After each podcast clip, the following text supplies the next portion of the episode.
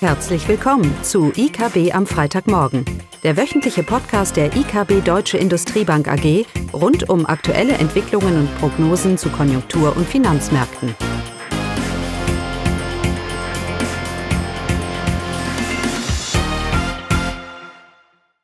Willkommen zu IKB am Freitagmorgen mit Klaus und mir, Caroline. Genau, und heute wollen wir ein kleines Gespräch führen, Caroline, du und ich, über die Konjunktur. Und zwar erstmal rückblickend und dann vorausschauend. Rückblickend, weil wir diese Woche die finalen Zahlen für das BIP-Wachstum im ersten Quartal bekommen haben. Zumindest mal was Deutschland angeht und die USA. In den USA gab es keine großen Überraschungen. Es ist ja so, dass in den USA es drei Revidierungen immer gibt, oder drei Schätzungen über das BIP. Und das war jetzt die finale Schätzung fürs erste Quartal. Von daher war da auch nicht mehr viel zu erwarten. Äh, und der gesamte Verlauf der US-Wirtschaft ist auch unverändert geblieben. Wir haben ein Wachstum im ersten Quartal von 0,3. Wir erwarten weiterhin, dass sich die US-Wirtschaft abkühlt, infolge der geldpolitischen Straffung und erwarten dann ein Wachstum für das Jahr insgesamt von um, um die ein, um oder unter ein Prozent, sage ich mal. So, Haken dran. Das ist nicht das spannende Thema. Das spannende Thema waren die, äh, die BIP-Zahlen für Deutschland, Caroline. Denn da war es ja ein bisschen äh, hier drastische Revidierungen. Genau. Da hatte ähm, das Statistische Bundesamt zuerst gemeldet, dass wir im äh, ersten Quartal eine Stagnation gehabt hätten und äh, musste sich jetzt dann aber dann doch revidieren. Und zwar ist das BIP um minus 0,3 Prozent im ersten Quartal gesunken. Das heißt jetzt mit dem Minus, was wir auch im vierten Quartal hatten, dass wir jetzt doch die Revision, äh, die Rezession haben, äh, was man ja auch vielfach schon erwartet hatte, aber wo das Statistische Bundesamt dann eben doch überraschte. Aber wie gesagt, jetzt ist sie da. Den minus 0,5 hatten wir übrigens auch schon mal das gleiche Theater mit dem Statistischen Bundesamt. Auch da hat das Amt zuerst gesagt, dass die Wirtschaft stagniert wäre. So, jetzt haben wir die äh, negativen Zahlen und ja, was waren die Treiber? Im ersten Quartal war es vor allem der, der Konsum, der private Konsum, der zurückgegangen ist. Natürlich inflationsbedingt. Die Inflation drückt auf die Konsumlaune, aber eben auch der Staatskonsum ist deutlich zurückgegangen mit fast fünf Prozent zum Vorquartal. Ja, und hier dürften sich äh, irgendwelche Maßnahmen äh, im Zuge der Energiekrise bemerkbar gemacht haben, die dann eben noch zum Ende des, äh, des letzten Jahres gezahlt wurden durch den Staat. Die Bauinvestitionen, Ausrüstungsinvestitionen überraschenderweise positiv, sogar recht stark mit über drei Prozent jeweils. Bei den Bauinvestitionen ist es sicherlich der milde Winter gewesen, der im Januar, Februar für die Impulse gesorgt haben. Der März war dann schon, schon relativ schwach und hier ist sicherlich auch nicht von, von weiteren Impulsen auszugehen. Bei den Ausrüstungsinvestitionen ist sicherlich äh, für die Zukunft ein Fragezeichen zu machen ob da wirklich noch Investitionen durch die Industrieunternehmen kommen. Außenhandel hat einen äh, positiven Wachstumsbeitrag geliefert, ähm, aber auch nur Exporte sind hier nur sehr leicht gestiegen und der positive Beitrag kam eben deswegen, weil die Importe gesunken sind und hier macht sich dann wieder äh, die Energiekrise bemerkbar, dass eben Energie, vor allem Energielieferungen hier ähm, gekürzt wurden, so nach Aussage des Statistischen Bundesamtes. Und die Exporte? Leicht gestiegen, aber auch nur leicht mit 0,4 Prozent. Und wenn ich, wenn ich dir jetzt so zuhöre, dann Konsum ist zurückgegangen, war wie erwartet. Ja. Ähm, Auslandsinvestitionen, ein bisschen eine Erholung, aber das ist alles nichts Großes, wie, wie, wie erwartet, beziehungsweise macht das den Kuchen nicht fett, sagt man doch, glaube ich. Ne? Mhm. So, Importe gehen zurück, auch wie erwartet. Exporte nur leicht, auch wie erwartet. Also warum warum diese drastische Revision? Ich meine, ob ich eine Null habe oder eine minus 0,3, ist ja schon eine Hausnummer, wenn man das mal vergleicht mit historischen Revidierungen. Du hast den Staat, die Ausgaben des Staates mhm. erwähnt. Aber wenn das so ein Einmaleffekt war, weil sie eben von Q4 heraus weniger jetzt Ausgaben hatten infolge der Entspannung auf den Energiemärkten, sage ich jetzt mal, dann gab es eigentlich trotz dieser großen Revidierung eigentlich keine Überraschungen, oder? Nö. Nö. Wenn wir jetzt überlegen, also wir hatten ja eine, BIP-Erwartung dieses Jahr von null.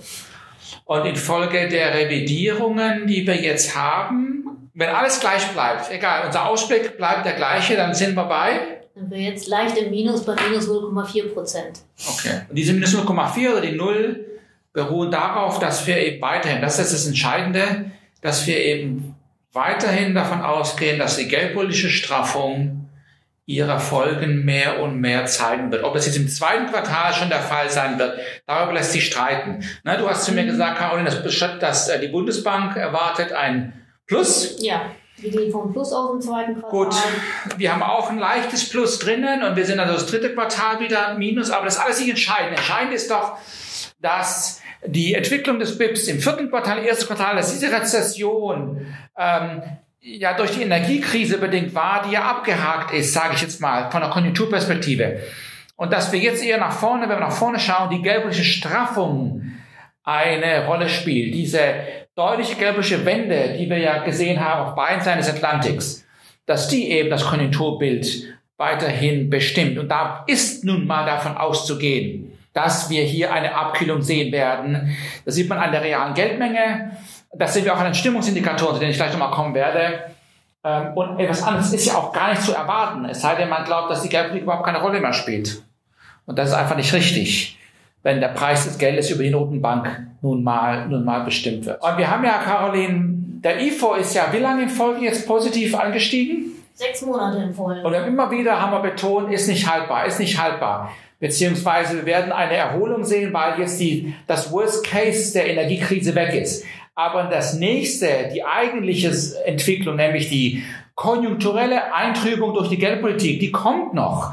Und diese, diese auffällenden Erwartungen sollte man nicht überbetonen als ein Abhaken des konjunkturellen Risikos. Und das, glaube ich, sehen wir jetzt in den Zahlen, oder? Was kam denn da? Wie sah denn der IFO aus? Also wir hatten zum einen ja den Einkaufsmanager-Index, äh, der ist zurückgegangen und das IFO-Geschäftsteam war sicherlich der wichtigste Indikator für die deutsche Wirtschaft. Auch hier ähm, gab es doch einen deutlichen Zurücksetzer nach diesen, wie gesagt, äh, sechs Monaten in Folge hatten wir eine Verbesserung und jetzt im Mai für den Mai den deutlichen Zurücksetzer. Und dabei wurde die, die Lage nur minimal schlechter beurteilt, aber, und das ist eben das Entscheidende, die Erwartungskomponente, also der, der Ausblick für die nächsten sechs Monate, ähm, ja, der hat sich doch bei den Unternehmen deutlich eingetrübt. Genau, und die aktuelle Lage wird dann eben auch folgen. Mhm. Davon ist auch, auch weil die Auftragseingänge und so weiter. Wir sehen das ja auch mit vielen Gesprächen mit den Branchen, ähm, dass wir hier vor allem bei den konjunktursensitiven Branchen ähm, Metallerzeugung, Zeugnisse heißt es, ne? Mhm. Und Metallbearbeitung, dass wir dadurch eine, eine deutliche Abkühlung in der, in der Nachfrage sehen. Das heißt, wir bewegen uns raus aus Situationen, wo ich Angebotsengpässe habe, hinein in die Nachfragethematik jetzt. Dass wir über die Geldpolitik die Nachfrage eben abkühlen. Das ist ja richtig so. Es muss ja so sein. Und auch die Einträge bei den Unternehmen muss so sein, weil natürlich die Margen hier jetzt langsam eine Rolle spielen. So helfen die Rohstoffpreise ein bisschen, weil die nachlassen, aber die Lohnkosten, die ja im ersten Quartal auch deutlich angestiegen sind, äh, die belasten natürlich mehr und mehr die Margen, weil die Unternehmen es nicht mehr weitergeben können im Kontext der schwachen Nachfrage. Ja, so funktioniert eine geldpolitische Straffung. Ganz einfach. Und das wird die nächsten Monate sicherlich anhalten. Und darum sagen wir als IKB, dass diese Eintrübung, die wir jetzt sehen bei den Konjunktur, bei den Stimmungsindikatoren, dass es nicht nur eine, ein Einmaleffekt ist, sondern eine, eine Trendwende und wir das hier auch in den nächsten Monaten eher eine weitere Eintrübung sehen, sehen werden. Ist auch notwendig.